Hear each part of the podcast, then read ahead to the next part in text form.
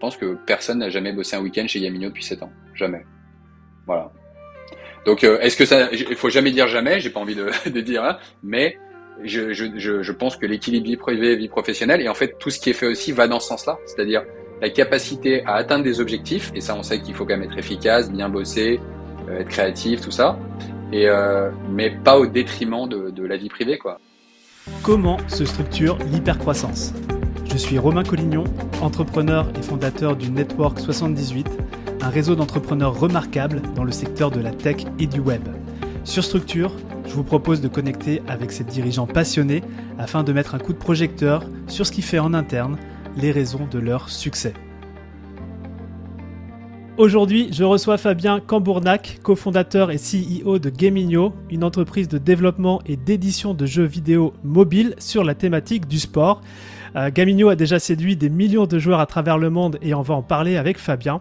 Alors si je suis aussi enthousiaste à l'idée de l'interviewer, c'est que eh ben, on va parler d'efficacité opérationnelle. Vous allez voir qu'avec Gamino se pose régulièrement la question de comment on peut faire plus avec le temps dispo et euh, ce qui permet, même si on est petit, de se construire un sérieux avantage par rapport à la compétition.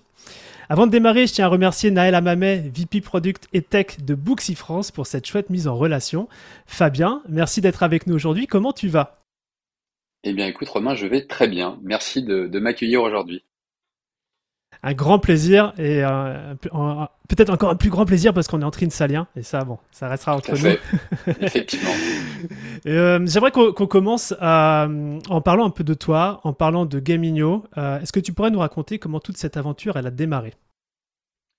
Eh bien, écoute, elle, est, elle a démarré un petit peu par hasard. Euh, c'était plus que pas prévu parce que, en fait, on, a, on a créé Gamino avec mon frère et ça a fait suite à une, conversation dans la cuisine qui devait durer deux minutes, finalement, qui a duré plus d'une heure. Et euh, l'objectif de cette conversation, c'était plutôt de se dire quel boulot on va retrouver après nos, expériences entrepreneuriales respectives, parce qu'à l'époque, je venais de, de décider d'arrêter l'aventure Wimbaya euh, que je faisais depuis deux ans, qui était une place de marché dans l'événementiel, euh, plutôt d'entreprise. Euh, mon frère, lui, avait monté un, un studio de jeux vidéo plutôt de MMORPG sur navigateur web. Euh, tous les deux pour des raisons différentes. Euh, lui, c'était plutôt justement des questions d'équipe et de personnes, et moi, c'était euh, bah, également aussi pour des questions d'équipe puisque j'entreprenais seul, mais surtout aussi parce que la thématique ne me plaisait pas suffisamment pour continuer. on a on décidé d'arrêter. Et on allait discuter justement de tout ça. Et finalement, ce qui s'est passé, c'est qu'à l'issue de la conversation, on a tous les deux partagé le constat que le marché mobile nous donnait très envie et surtout que l'offre de jeux de sport de l'époque. C'était quelle année ça Des Football Manager. Ça, c'était en 2000, fin 2014. Euh, on avait des jeux comme euh, Football Manager, FIFA qui avait du mal à être porté sur euh, de consoles sur mobile. Ils n'arrivaient pas trop à trouver le format à l'époque. et on avait des jeux comme Top 11, un jeu de management de, de foot. Et on se disait, avec notre euh, amour et notre connaissance du sport, on, on a fait beaucoup en compétition, on vient d'une famille où on a une forte culture sportive, hein, on aime ça. Euh, on s'est dit, on, est, on pense qu'on peut faire aussi bien, on pense qu'on peut amener aux fans de sport des, des choses sympas. Ouais, et c'est marrant que tu parles de, de ça, parce que mon frangin, euh, c'est un fan de Football Manager, mais depuis sa plus tendre enfance, même encore maintenant, je pense qu'il y joue encore. Et, et, et Gamino, c'est la contraction entre gaming et Juninho. Juninho, Pernambuco. Ah, le fameux. Tout à fait le meilleur tireur de coup franc de tous les temps. voilà, en tout cas du point de vue des Lyonnais. Tu, sais qu'à cause, de toi, quand j'ai préparé cette interview, j'ai dû passer euh, je sais pas combien de temps sur YouTube à voir les meilleurs buts de, Juninho. très très bon souvenir. Euh, c'est quoi votre mission? Alors du coup, ok, euh, l'aventure a démarré avec ton frère 2014-2015. Comment ça, comment, ça, comment ça a démarré et, et, derrière ça, c'est quoi la mission de Gamino alors, ça, ça, ça, a démarré doucement parce que euh, finalement, moi, je, je connaissais rien euh, ni au mobile, ni aux jeux vidéo. Euh, je venais avant ça du conseil, euh, 8 ans chez, chez Accenture, à faire du conseil en organisation, de la refonte de process, de l'efficacité opérationnelle dont on va parler. Et, et aussi le mobile à l'époque au niveau business model justement était très très changeant clairement et c'était pas aussi mature qu'aujourd'hui notamment sur le free to play. donc on s'est dit on y va on n'était pas arrêté sur le type de jeu, etc. On s'est dit, on, va voir en faisant. Mais surtout, la, vision qu'on a eue, la, une forme de mission, c'était de, toujours de proposer aux, joueurs quelque chose quand même d'innovant euh, et qui leur parle, et qui leur parle d'un point de vue fan de sport. Donc innovant, c'était le côté proposer quelque chose de nouveau par rapport à ce que propose le marché en faisant preuve de, de créativité, tant sur le, le, game design, les concepts, que sur le contenu qu'on montre dans le jeu, et qui parle à nos joueurs, et ça c'est un peu notre, notre touche à nous, c'est euh, de faire beaucoup de références, de clins d'œil, parfois même de, de blagues. Hein. Euh, si, pour ceux qui regardent un peu attentivement, ils verront même dans les citations, ou même sur notre site, on aime bien, on aime bien blaguer, euh, qui parle aux fans de sport. Donc ça, c'était vraiment la mission, la mission. Et après, euh, l'enjeu, l'enjeu un peu sous-jacent tout ça, c'est que dès lors qu'on veut faire quelque chose d'un petit peu innovant, ça devient un peu niche et du coup, il fallait quand même rester assez mainstream parce que sinon, il y a peu de chances qu'il y ait une viabilité économique sur la longueur si l'audience était trop petite. Mmh. Très clair. Là, je sais que vous avez fait rugby, euh, tennis, là vous êtes à fond sur NBA. Euh, c'est, co- combien de jeux, Gamino Et puis, quels sont les types de sports que vous adressez? Alors effectivement, on a commencé en 2015. Euh, le premier jeu qu'on a fait s'appelait Rugby Duel. Ça a été fait au moment de la Coupe du Monde de rugby, puisque l'idée aussi était de, de, surfer un peu, de profiter de l'intérêt lors des événements majeurs sportifs pour notamment d'un point de vue acquisition utilisateur. Donc on avait commencé, on avait fait un partenariat avec l'équipe à ce moment-là en France, euh, qui avait beaucoup aidé pour la visibilité du jeu, qui a permis d'avoir euh, bah, un peu plus d'un million de téléchargements, ce qui était beaucoup pour le rugby. Wow. Voilà. Après, euh, du coup, on avait failli faire une suite au jeu, ça s'est pas fait pour des raisons confidentielles, on va dire. Okay. et finalement, on a décidé de partir sur le tennis, Top Seed Tennis Manager. À ce moment-là, bah, du coup, on a fait, bah, c'était le premier du genre, premier manager de tennis il n'y en avait jamais eu. Et du coup, à ce moment-là, on l'a lancé au moment de Roland Garros. On a fait un soft launch au moment de Roland Garros. On a même fait du street marketing autour de Roland Garros. Donc, les gens qui vont à Roland Garros euh, ont vu les flyers top seed de trois années d'affilée. et, et donc, ça, c'est un jeu qui nous a occupé de nombreuses années, top seed, parce que c'est là où justement on a appris des choses aussi. C'est que un jeu de management, c'est un jeu complexe. pour faire évoluer le produit, c'est compliqué. Euh, c'est très très euh, motivant, mais c'est très compliqué et on peut passer beaucoup de temps. Et un jeu vidéo, c'est très consommateur en temps. Je parle pour la partie développement de jeu, euh, prise en compte des retours, etc. Donc on a passé au moins 2, 3, voire 4 ans sur ce jeu à faire, euh, je sais pas, 50 versions, 50 mises à jour. Donc c'est nos joueurs qui étaient contents. Euh, et ensuite, en 2019, on a décidé de, de, bifurquer sur des jeux type Idle. Qui c'est un jeu idle, on appelle ça des idle incremental game, idle des tycoons, etc. C'est des jeux où on réfléchit un peu moins, un peu plus casual, un peu plus mainstream. Et, euh, et là, on est parti sur des thématiques différentes. On est parti sur le foot avec Idle Eleven Tycoon. Euh, donc, euh, bon, on adore le foot, hein, voilà, il n'y a pas besoin de dire plus. et Gamigno, Gamigno, quoi. Gamigno, voilà, gros fan de l'Olympique lyonnais, tutti quanti. Et, et du, récemment, on a lancé ce jeu parce qu'on était très gros fan de NBA aussi, Idle 5 Basketball, et on est très content de travailler dessus au quotidien. Ok, très clair. Euh, je, crois que je pourrais faire une heure de podcast avec toi juste sur la thématique du jeu vidéo mobile. Euh, on est sur structure et puis bon, on aime bien aussi euh, voir un petit peu les euh, mettre un coup de projecteur sur euh, ce qui fait le succès de Gamino. Je commencerai par une première question qui te concerne. C'est aujourd'hui, c'est quoi ton rôle dans la boîte et c'est quoi tes, tes, principales responsabilités? Alors bon, bah j'ai rôle de CEO avec tout ce que ça implique. Alors qu'est-ce que ça implique boîte, pour toi? Oh bah ça implique bon tout un volet on va dire euh, administratif déjà au sens très large du terme hein, administratif euh, pour les, les, collaborateurs administratif euh, sur les aspects de, de, de, boîte même si parfois tu peux sous-traiter ou euh, déléguer un certain nombre de tâches. Tu dois quand même tu es quand même responsable du tout c'est un aspect bien sûr financement qui est quoi qu'on en dise s'il n'y a pas de financement il n'y a pas d'investissement s'il n'y a pas d'investissement derrière il n'y a pas de, de croissance on n'avance pas. Donc ça c'est vraiment l'aspect on va dire CEO et puis aussi faire en sorte euh, que, que les gens se sentent bien et euh, le, se sentent évoluer chez Gamino, se sentent grandir. Ça, je pense que c'est un des grands rôles du CEO aussi. Euh, c'est peut-être le principal d'ailleurs. Euh, trouver des talents et faire en sorte qu'ils soient heureux et euh, dans la société. Euh, et ensuite, moi, j'ai un rôle opérationnel encore plus depuis quelques temps. je travaille donc principalement, je suis responsable du publishing, des opérations de publishing. Donc, on a deux métiers, hein, c'est ce qu'on disait, c'est le développement et l'édition. L'édition, c'est publishing hein, en fait, hein, okay. en anglais. Et du coup, je m'occupe beaucoup de ça. le sujet principal étant la user acquisition, c'est-à-dire l'acquisition de clients. Euh, avec euh, d'essayer de trouver le, le, maximum de sources d'utilisateurs euh, qui vont être très engagés dans le jeu et qui vont bien monétiser. Et je m'occupe, je travaille aussi un peu sur le produit avec Thibaut parce que le produit c'est très important, les produits qu'on fait, la, la, tout ce qui est priorisation de la roadmap du produit, euh, et le, la, le, sujet aussi de product management. Euh, finalement, un product manager, c'est celui qui est responsable des, du PNL, de la performance de chacun des jeux. Donc, euh, c'est. Vous avez voilà, un PNL par jeu. Et on a, on a un PNL par jeu, on a des indicateurs, des KPI par jeu, et du coup, voilà, on, a, on, commence à avoir des méthodes qui sont très rodées là-dessus. C'est quoi les, les, grandes, lignes ou les, KPI, KPI principaux que vous pouvez suivre sur un jeu? Euh, alors, il y a deux branches toujours, euh, la branche euh, user acquisition et la branche produit et, enfin, on va dire métrique d'usage, d'engagement. Donc côté produit, c'est d'abord la rétention. les plus standards, les plus agrégés, rétention J1, J7, J30. en général, déjà, c'est bien. Ah euh, et après, si ça arrête plus, voilà. Donc, euh, le, par exemple, la rétention J30 est très importante pour nous, mais si on n'a pas une bonne rétention J1, J7, on n'aura pas une bonne rétention J30, naturellement. Donc, euh, il faut faire les choses dans l'ordre.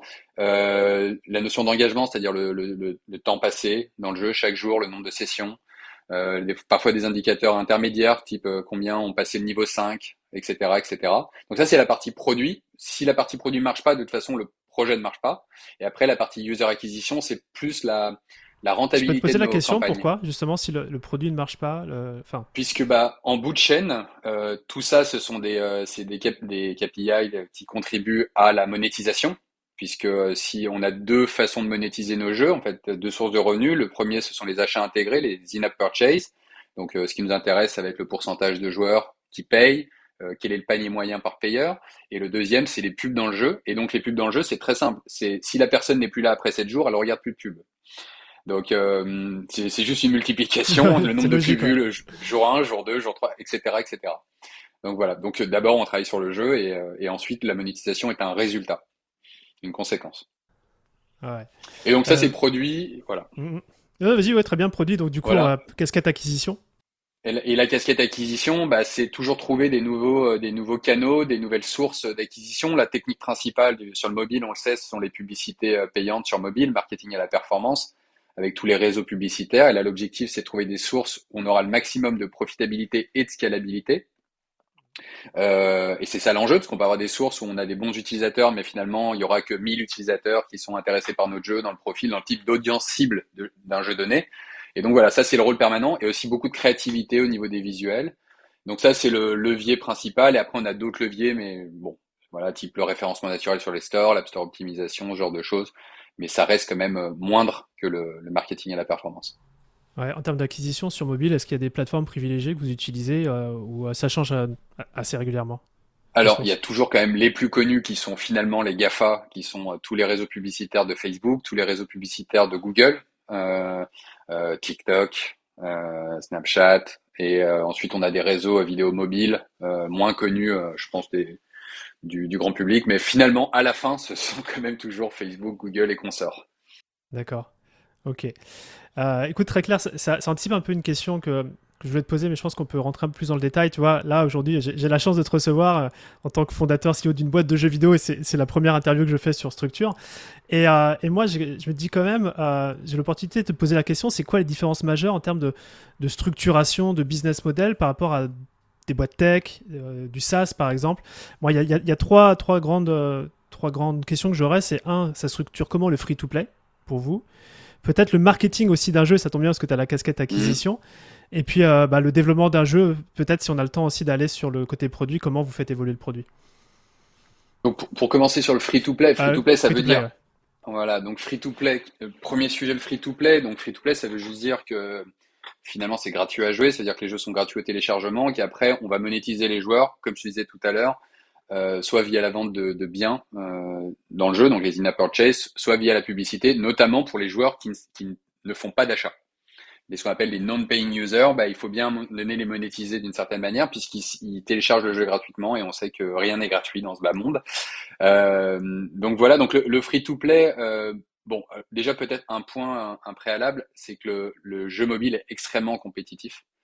Mmh euh, en tout cas, la barrière à l'entrée, la première, le niveau 1, on va dire, il n'y a pas de barrière à l'entrée finalement. Euh, les gens qui savent, qui savent développer du software peuvent faire des jeux en avançant un tout petit peu, on se rend compte que c'est compliqué pour les raisons que j'ai dit au démarrage, c'est qu'il faut, il faut trouver un, un PNL positif, c'est-à-dire avec une LTV qui est toujours la, la, lifetime value, le revenu moyen par joueur, qui est toujours supérieur au coût d'acquisition, mais ça c'est valable sur tous les, sur tous les business. Business. Euh, pour moi, la, la, particularité du jeu vidéo par une boîte classique, c'est qu'il y, a une, il y a une grande part de, déjà il y a un risque qui est beaucoup plus grand parce que ce sont des produits culturels, c'est pas un produit d'assurance, c'est pas une place de marché d'usage, etc. Donc ça veut dire qu'on peut travailler pendant des mois, des, des semaines, des mois sur un jeu, et à la fin, on peut avoir fait des super graphismes, un super game design, en fait, les gens n'adhèrent pas.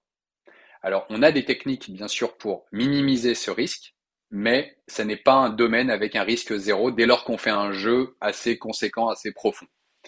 Et ça, pour moi, c'est, on a des tests de ce qu'on appelle de marketabilité. Euh, donc en amont, lorsqu'on fait la pré-production d'un jeu, c'est-à-dire avant même de se lancer dans la production du jeu, on fait une phase de pré-production. Donc en pré-production, on va définir sur quel projet on veut travailler, on va, on va étudier un peu le marché et on va en profiter pour faire quelques tests très basés sur les données pour étudier si, euh, bah, d'un point de vue user acquisition, euh, ce type de visuel, ce type de direction artistique va cliquer, va engager ou pas, ce qui va nous permettre de minimiser le risque. Mais ça minimise pas complètement. Complètement. Ouais. C'est un peu comme un product market fit en fait. C'est comme un product market fit, voilà. Euh, mais du coup, si je peux rebondir juste sur la partie, finalement, la question, c'est au-delà du free-to-play, c'est qu'est-ce qui distingue le jeu vidéo d'un software classique? Ouais. Parce que finalement, c'est ça, et c'est euh, bah, toute cette partie artistique. Et ça, on le voit du coup dans le métier du développement.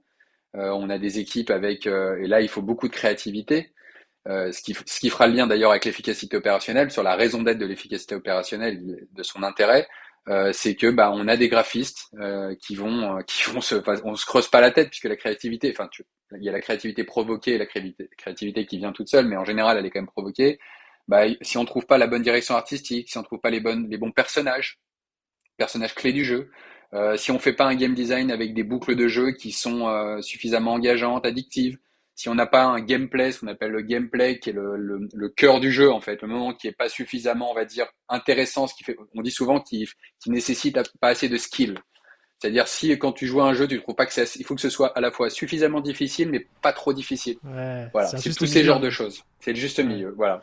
Donc c'est tout ça. Et pour moi la difficulté du jeu, c'est surtout là quoi. C'est euh, c'est pas une science. ça, ce côté, moi je mets ma casquette de, de joueur occasionnel aussi sur mobile et, euh, bon, j'ai ça. Hein. si c'est trop facile, bon bah j'arrête. Si c'est trop dur, je décroche. Vous, est-ce que c'est processé d'une certaine manière? Vous savez juger le degré de complexité pour que ça soit pile poil euh, le, sweet spot? Bah du coup, j'ai envie de dire que les premiers jeux qu'on a fait ont servi de référence, de standard. Euh, qui ensuite nous ont dit si ces métriques, après on a des métriques de marché, mais qui sont souvent très générales, donc finalement peu utilisables, euh, parce que c'est, on donne des chiffres très généraux, mais qui, qui, correspondent à des fois des genres de jeux différents, tout ça, et finalement c'est pas, c'est pas exploitable. Euh, mais en général, on se, bah, c'est un peu l'expérience, c'est, le fait, c'est, bête à dire, mais le fait qu'on ait travaillé, tu me posais la question sur combien de jeux on a travaillé depuis le démarrage. On a aujourd'hui trois jeux en exploitation, c'est-à-dire en live operations. On en a un quatrième qui va arriver d'ici peu. Euh, mais on a produit euh, plus de 10 jeux. Sachant que nous, on fait hmm. plutôt des gros jeux. Hein. Euh, donc, et ces jeux-là n'ont pas passé les étapes de soit soft, ce qu'on appelle les soft launch, c'est après la production.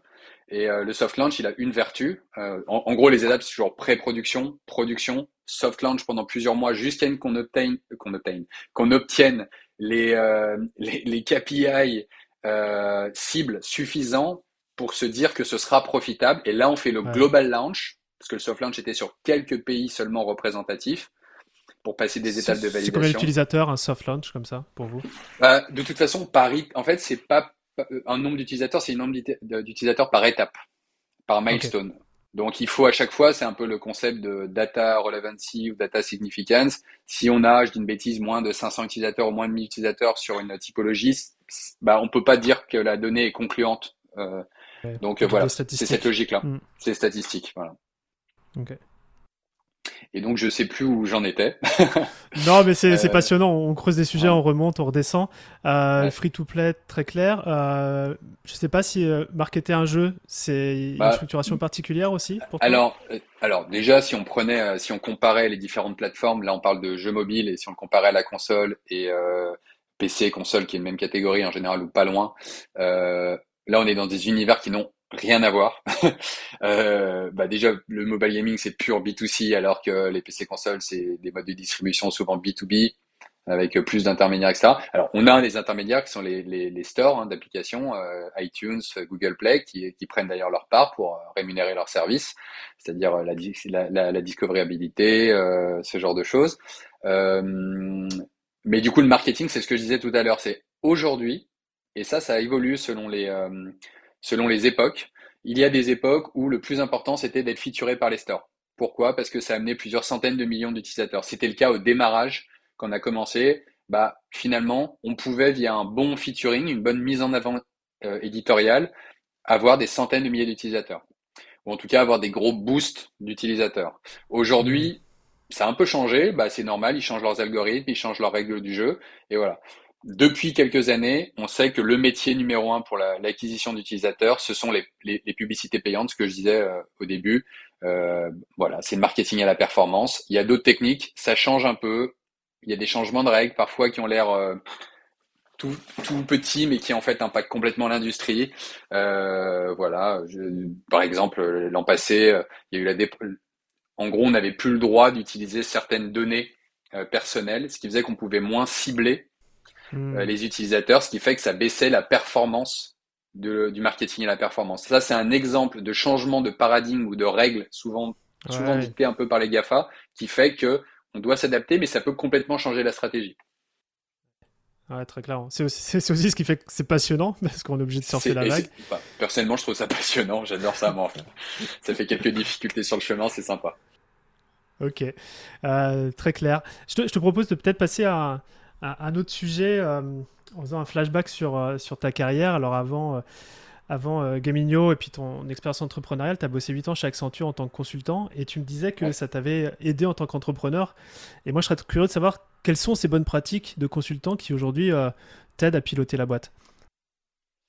Alors, je pense que quand même la, principale qualité d'un consultant et la principale chose qu'on apprend dans ce genre de cabinet, c'est la capacité à monter en compétences rapidement et un niveau de détail et d'expertise assez fin. Donc c'est rapidement et un bon niveau d'expertise.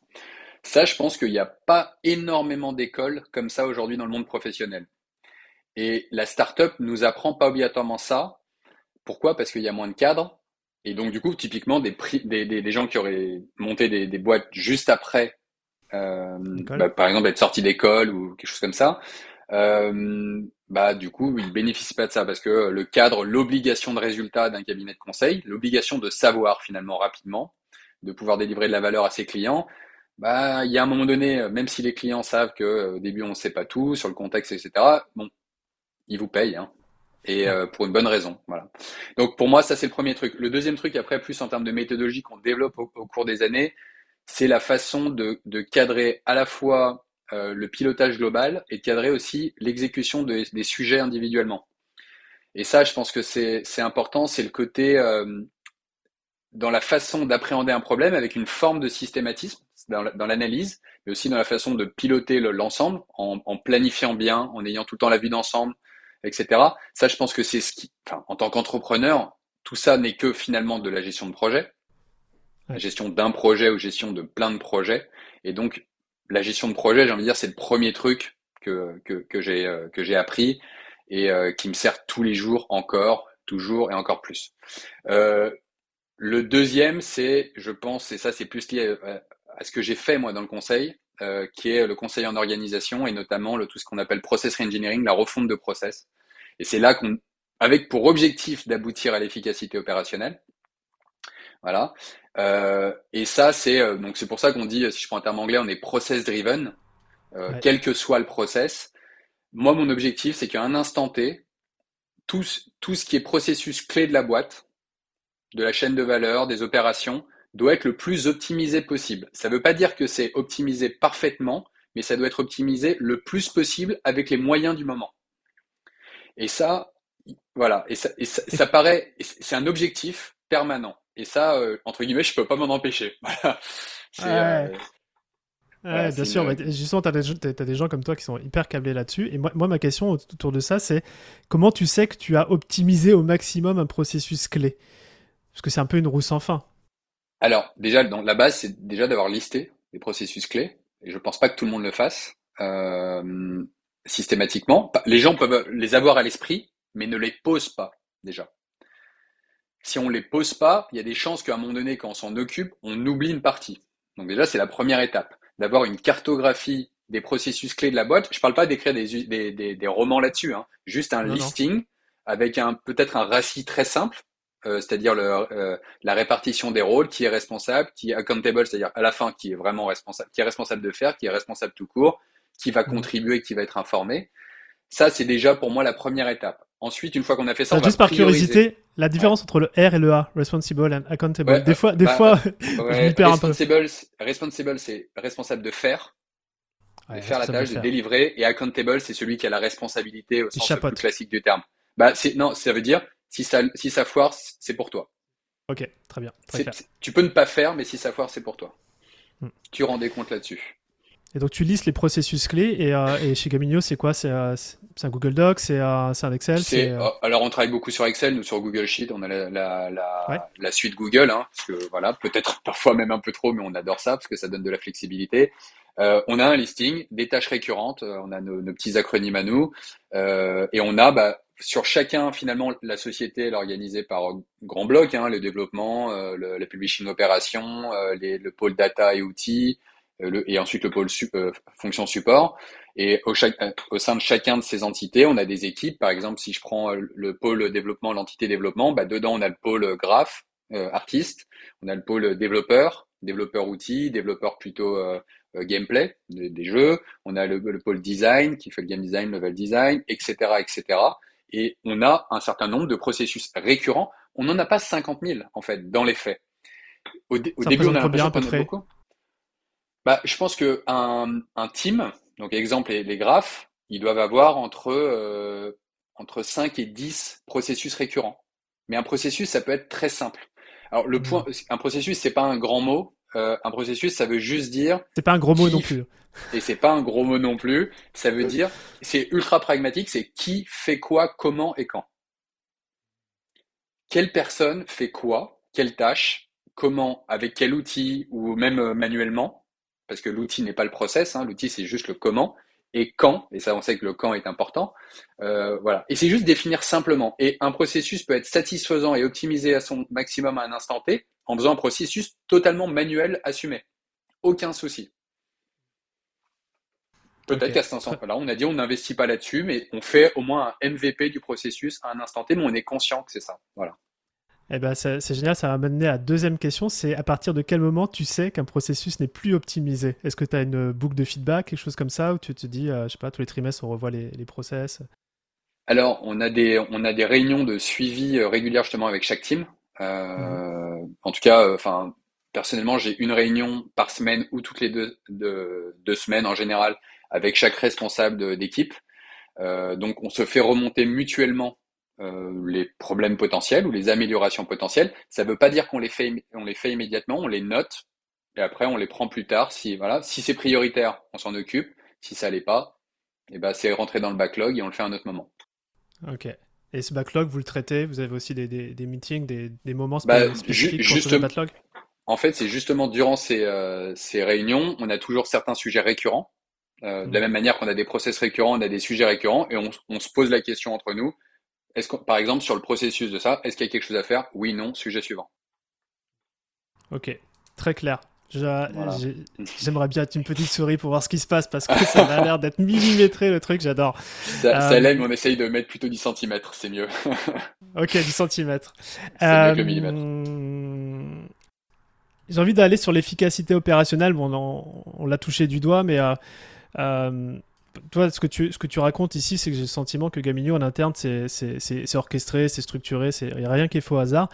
Pour toi, l'efficacité opérationnelle, c'est quoi? Euh, Alors déjà, c'est un état d'esprit. Et je pense que c'est une, c'est le, enfin, faire en sorte que l'exécution se passe le mieux possible. On parle beaucoup d'exécution dans les startups, mais finalement tout ça, ça veut quand, quand euh, on dit c'est pas l'idée, c'est l'exécution. Enfin, on entend beaucoup ce genre de phrases en fait, on parle d'efficacité opérationnelle. C'est un aspect, c'est peut-être pas tout, mais un des gros aspects, c'est est-ce que quand on travaille, on travaille bien ensemble? C'est l'efficacité collective, finalement, l'efficacité opérationnelle. Euh, des gens peuvent bien travailler individuellement, mais finalement, dans, dans une équipe, bah, leur contribution n'est pas, euh, ne bénéficie pas autant que possible au collectif. C'est un peu l'image du sport. Hein. Exactement, là, jouer un terrain de football et chaque joueur dessus. Bah, c'est une image qu'on a beaucoup pris, au, surtout les premières années de la société. Maintenant, j'arrête parce que sinon j'ai l'impression de boucler. Euh, mais je prenais l'exemple un peu des All Blacks, qui est le peut-être le meilleur exemple. Euh, c'est des gens qui font extrêmement bien et qui sont extrêmement capables, capables de faire un nombre de choses, euh, enfin, quasi illimité hein, à leur poste. Mais par contre, ils sont, ils ils ont une efficacité collective, chacun sait ce qu'il doit faire. Et qu'est-ce qu'il fait En général, qu'est-ce qu'on voit chez les All Blacks? On voit beaucoup de créativité. Hmm. Et ça, c'est et, et, c'est ça en fait pour moi mon objectif et, et ce que je c'est l'efficacité opérationnelle, pardon. Elle a un objectif. En fait, pour moi, c'est la conviction et surtout l'envie que les sujets de tout ce qui est gestion de projet, communication, organisation, ça doit pas être des sujets en fait. Les sujets, on doit faire en sorte que l'effort et la dépense d'énergie, ce soit sur le cœur de métier de la boîte, sur l'expertise. Et dans notre cas, c'est la créativité, c'est l'innovation.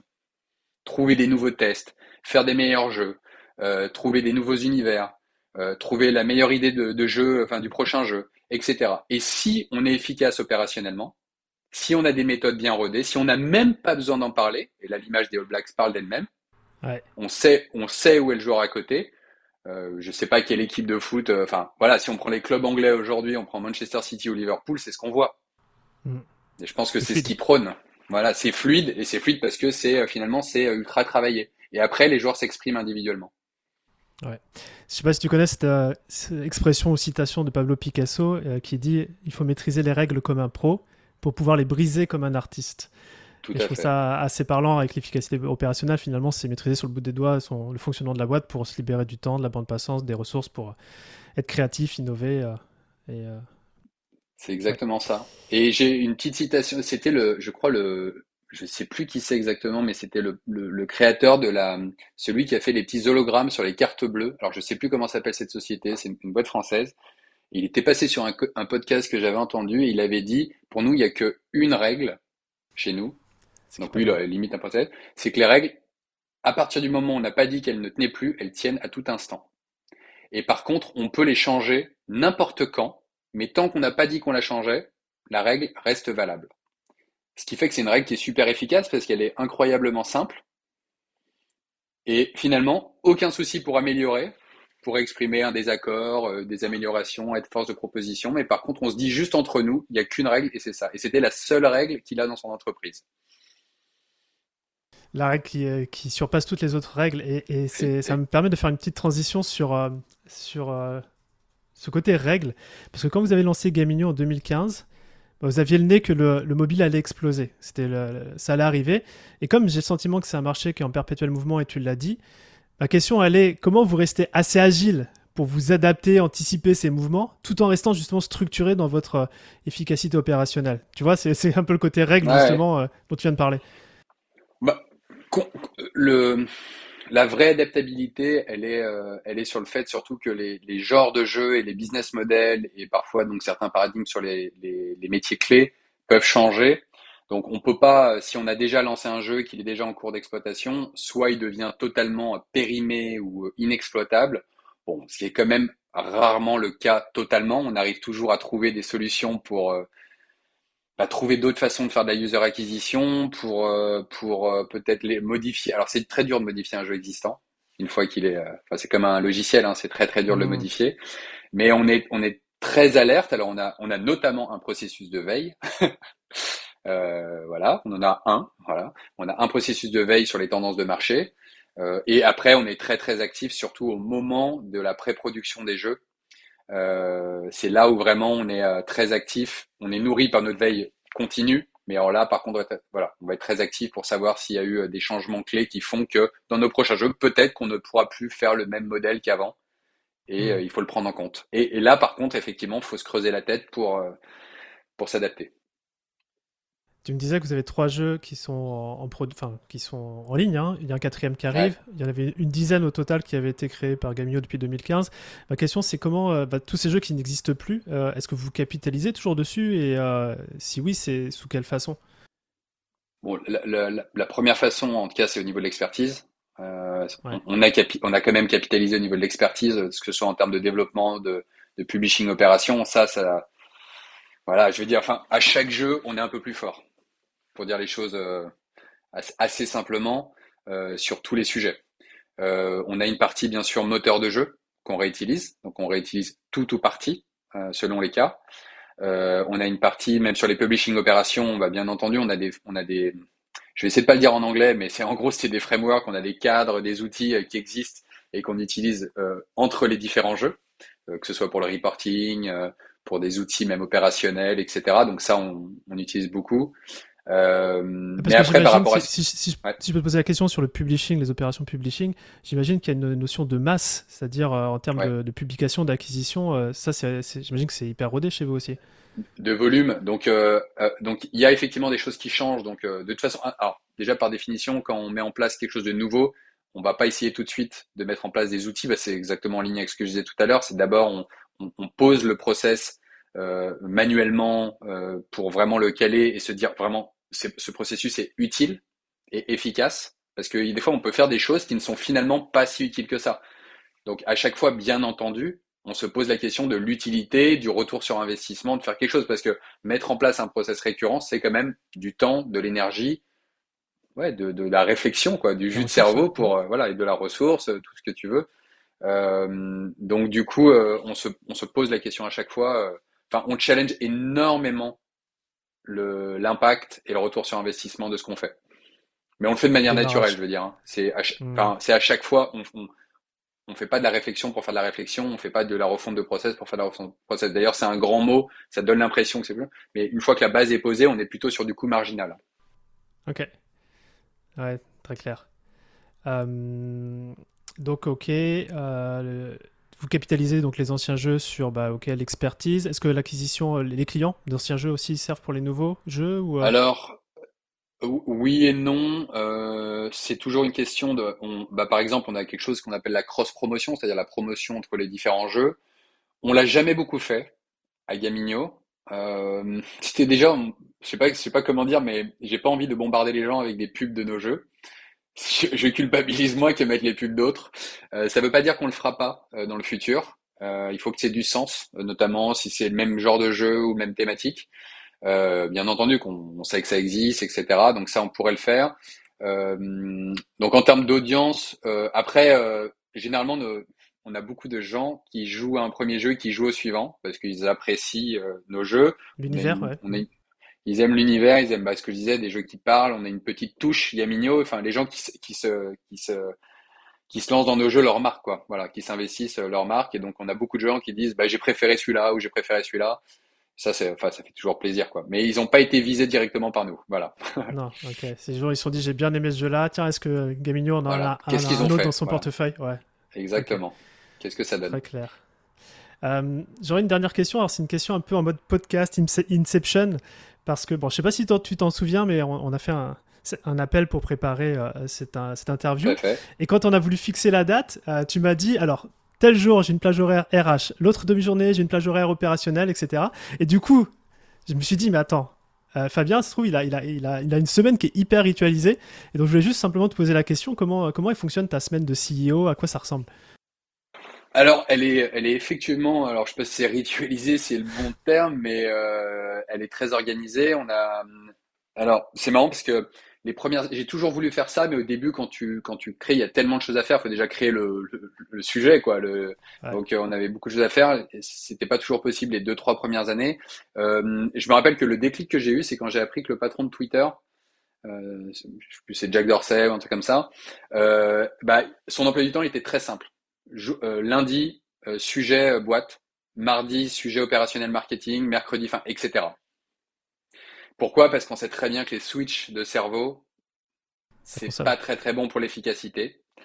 Et donc, il faut essayer plutôt de rester avec les mêmes types de casquettes. Quoi. Le, lundi, j'ai une casquette orange, le, le, mardi, j'ai une casquette bleue, mais les switches, ils sont incroyablement fatigants, contre-productifs, etc. Donc, effectivement, ma semaine est très organisée comme ça, c'est-à-dire que le lundi, c'est plutôt des sujets de boîte mis à part les réunions pour cadrer la semaine pour l'équipe, des mhm. sujets opérationnels, mais plutôt de coordination avec l'équipe. Euh, le mardi et le jeudi sont des sujets intégralement consacrés à l'opérationnel. Le mercredi est effectivement, euh, le mercredi matin peut être un peu opérationnel et le mercredi après-midi au, RH, intégralement. Et donc, du coup, on est mercredi après-midi, là, au moment où on, tourne. Euh, et, et, le vendredi est un peu plus flexible. On a, alors ça dépend des périodes, bien sûr. Il y a des périodes où on a des choses qui nécessitent d'utiliser les créneaux, mais un peu plus flexible en général en fonction des priorités de la semaine. Puisqu'on a une partie de récurrent et on a une partie de projet ou de nouveaux sujets. Et voilà. Et donc chaque semaine, on a, on a, on a, je sais pas, 50% de tâches récurrentes et 50% de nouveaux projets de développement ou, ou juste des, voilà, des choses qu'on a envie de faire avancer. Mmh. Et est-ce que tu es assez euh, pointilleux sur ce respect-là, justement, euh, semaine après semaine, ou c'est juste dans les grandes lignes, mais ton... tu as la maîtrise de ton agenda, tu vois, ou est-ce qu'on peut venir dans ton agenda euh, percuter, ou tes collaborateurs peuvent mettre eh des bah, rendez-vous, etc. Il y a deux, trois ans, ça aurait été possible. Aujourd'hui, c'est plus possible de venir perturber, perturber l'agenda parce que, en fait, je travaille beaucoup mieux comme ça. les équipes ont beaucoup plus de régularité ils sont contents et, euh, et euh, finalement beaucoup plus d'échanges de qualité quand les créneaux sont vraiment réservés. Et donc aujourd'hui, je pense que je n'ai jamais été aussi discipliné là-dessus de toute ma vie. Mais c'est ce que je trouve, moi, je, suis un peu comme toi là-dessus. Hein. C'est ce qui offre aussi beaucoup de liberté au final. Des fois, on se dit la contrainte de la structure, bah non, c'est nous mettre dans des boîtes. Oui, ok. Mais c'est ce qui permet d'ailleurs d'ouvrir un max de liberté. On avait euh, sur le podcast Cédric Vatine, qui est le, fondateur des outils du manager et il expliquait que lui, son agenda, c'est 50% justement euh, ritualisé. Alors, c'est peut-être pas le mot ritualisé, le, bon mot, mais et 50% de, libre, en fait, tu vois. Pour avoir aussi ces, temps un petit peu de, où il peut souffler, où il peut me caler un meeting s'il a besoin de caler un meeting. je trouvais ça assez, assez intéressant. Des fois, en tant que CEO, on fait back-to-back-to-back les meetings, mais c'est pas forcément très bon. Non, c'est pas efficace, je pense, ouais. Je suis d'accord. Cool. Bon, bah, j'ai eu, j'ai eu, j'ai eu un un sneak peek de, ta semaine. J'aimerais, si, c'est OK pour toi, je vois l'heure euh, qui, passe, euh, finir par trois questions assez rapides euh, pour terminer cette interview. Est-ce que tu pourrais nous parler le, stack d'outils que vous utilisez pour structurer la boîte ou que vous utilisez au quotidien? Alors, nous, on est beaucoup, on est beaucoup, beaucoup, beaucoup sur la, suite Google et notamment Google Sheet. On est malheureusement à certains moments un peu des fanatiques d'Excel, mais une fois qu'on l'utilise aussi d'un point de vue opérationnel, c'est pas pour faire des, tableaux financiers, c'est aussi pour l'organisation. Franchement, c'est vraiment par rapport au fait que, comme tu disais, on a une, activité qui bouge pas mal, des paramètres qui bougent pas mal, et on sait très bien que dans les outils un peu standards euh, fermés, euh, tu peux pas rajouter la colonne comme si, le champ comme ça, etc. Donc euh, c'est un choix qui a été fait. Par contre, bien sûr, on a les stacks startup, hein, corporate, Payfit et Tutti Quanti. On, a tout ça. Euh, donc, je vois Payfit, on a du Asana sur la gestion de tâches, euh, on a, euh, qu'est-ce que je pourrais te dire d'autre? En fait, on en a plein, mais on en a plein par sujet opérationnel, donc du coup, un peu par obligation aussi dans certains cas. Mm. Tu as dit, pardon? Il disait par équipe par exemple, j'imagine que oui, par équipe, voilà. produit, ça va, être aussi. Les graphistes, ils ont trois, 4 logiciels, les, les, connus, la suite Adobe, plus certains spécifiques. Les développeurs, ils ont le moteur Unity. Euh, enfin voilà, on a tous des choses euh, sur les sujets user acquisition. On a aussi des, outils spécifiques. Euh, voilà, donc en fait, je disais qu'on avait beaucoup d'Excel, mais en fait, on a aussi des outils par par équipe. Ok, très clair. bon, tu, on le sent et tu l'as dit, tu es, un passionné de, structure, d'efficacité opérationnelle. Mais je me demande, est-ce qu'il n'y a pas comme une ressource, toi, qui t'a aidé pour ça, que ce soit euh, un livre, un podcast, un mentor euh, qui, qui aurait contribué aussi au fait que tu sois aussi euh, carré dans l'approche je, pense que dans le conseil, les, différents managers que j'ai pu avoir ou associés, il y en a certains qui m'ont inspiré. Et globalement, c'est marrant parce que les gens les plus efficaces et les plus détendus aussi, c'était quand même globalement les plus organisés. on a une particularité chez Gamino, on fait pas des nocturnes, on bosse pas euh, en dehors. Enfin, on, on a des journées denses, mais on n'a pas, on n'a pas ces trucs de crunch, de. Euh, par contre, on a des journées denses, on ne cache pas, mais je, je, pense que personne n'a jamais bossé un week-end chez Yamino depuis 7 ans. Jamais. Voilà. Donc, euh, est-ce que ça. Il faut jamais dire jamais, j'ai pas envie de, de dire, hein, mais je, je, je, pense que l'équilibre vie privée, vie professionnelle, et en fait, tout ce qui est fait aussi va dans ce sens-là. C'est-à-dire la capacité à atteindre des objectifs, et ça, on sait qu'il faut quand même être efficace, bien bosser, euh, être créatif, tout ça. Et euh, mais pas au détriment de, de la vie privée, quoi. C'est euh, donc ça, c'est voilà. C'est une des raisons aussi pour, euh, de, ce podcast. Hein, c'est aucun parle de structure, mais derrière, quand tu, regardes l'impact que, que cette structure a, c'est à la fois pour euh, avoir cet entrepreneur, ce CEO à la tête qui, qui, qui part pas en mode burn-out, tu vois. je pense que c'est une des clés. Puis aussi, les, et surtout, les, les équipes euh, derrière. Donc, tu vois, que tu me bah partages ça, que vous, vous faites des bonnes journées, et il faut faire avancer les projets, mais que les week-ends, c'est des vrais week-ends, c'est des day off, etc. C'est hyper inspirant. Tout à fait. Ouais. Mais ça, c'est d'ailleurs une, une, règle aussi que, qu'un, manager m'a appris, qui m'a marqué et que j'utilise aujourd'hui. Euh, quand un salarié euh, demande une congé, il faut valider directement.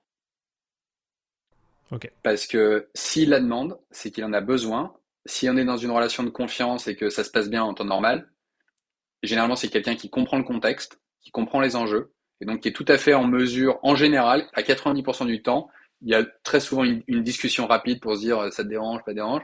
Donc ça, c'est euh, faciliter la vie de ses salariés dès lors qu'on peut. On peut être exigeant d'un côté, mais il faut aussi être compréhensif de l'autre. Ok. Super, super inspirant. Et j'aurais une dernière question à te poser euh, où je t'invite à te projeter dans un an. Euh, tu, on se voit, j'ai une bouteille de champagne à la main et cette bouteille, euh, c'est pour, enfin, c'est en l'honneur de Gamigno, un succès en particulier. Et j'aimerais juste que tu me dises à quoi on trinque.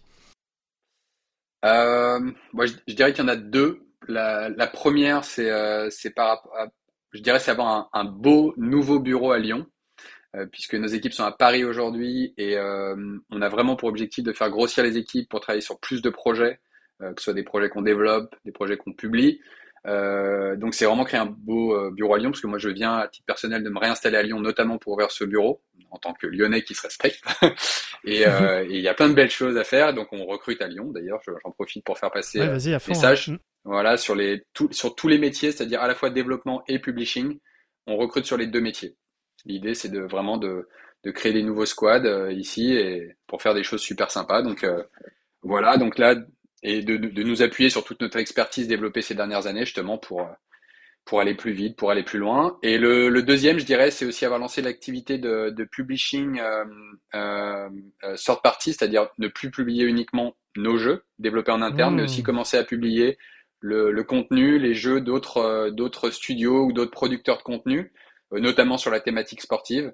Euh, on a la chance d'avoir une expertise sur vraiment la, de A à Z, ce qui n'est pas le cas de tous les publishers. J'en profite pour glisser un petit mot. Vas-y, fais-toi plaisir, hein, c'est la fin. tu, l'as mérité. En termes de positionnement, je pense que voilà, on, connaît vraiment tous les métiers et puis on, je pense que ce qui fait aussi notre force chez Gamino, c'est qu'on n'est pas avare, on, partage, on explique ce qu'on fait, euh, vraiment dans les faits, parce que parfois on peut le dire, mais vraiment dans les faits, on, que ce soit le produit, etc. Au quotidien, on aime expliquer. On n'aime pas quand quelqu'un ne comprend pas ce qu'il fait. Ça, c'est c'est ça qui est motivant au quotidien. Faire grandir les gens. Ok, super. Bon, moi j'ai mes deux, mes deux euh, items pour, euh, pour venir trinquer, euh, débarquer à Lyon et trinquer dans voilà. le bureau. Donc ça, bah, c'est chouette. plaisir. Écoute Fabien, je te le dis tout de suite, tu es un mec passionnant. J'ai passé un, moment incroyable là avec toi. Et, bah, merci beaucoup. Et, merci d'avoir pu voilà, nous faire découvrir ce, cet aspect du jeu vidéo qui est une première sur structure. Et puis aussi d'avoir pu rendre aussi sexy l'efficacité opérationnelle. Donc ça c'est vraiment chouette. Bon, bah, c'est top. Merci Romain. Je te remercie et je te dis à très très bientôt. Salut. À bientôt. Bravo, vous avez écouté cet épisode de Structure jusqu'au bout. J'espère que mon guest du jour et ses partages vous ont plu. Si c'est le cas, un petit commentaire sympa avec le fameux 5 étoiles sur votre plateforme podcast préférée, ça serait vraiment top.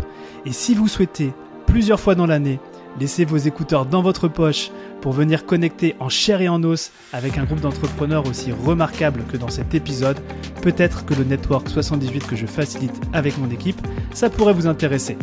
Pour le savoir, envoyez-moi simplement un email à structure.romaincollignon.com et on se fera un plaisir de connecter. À bientôt!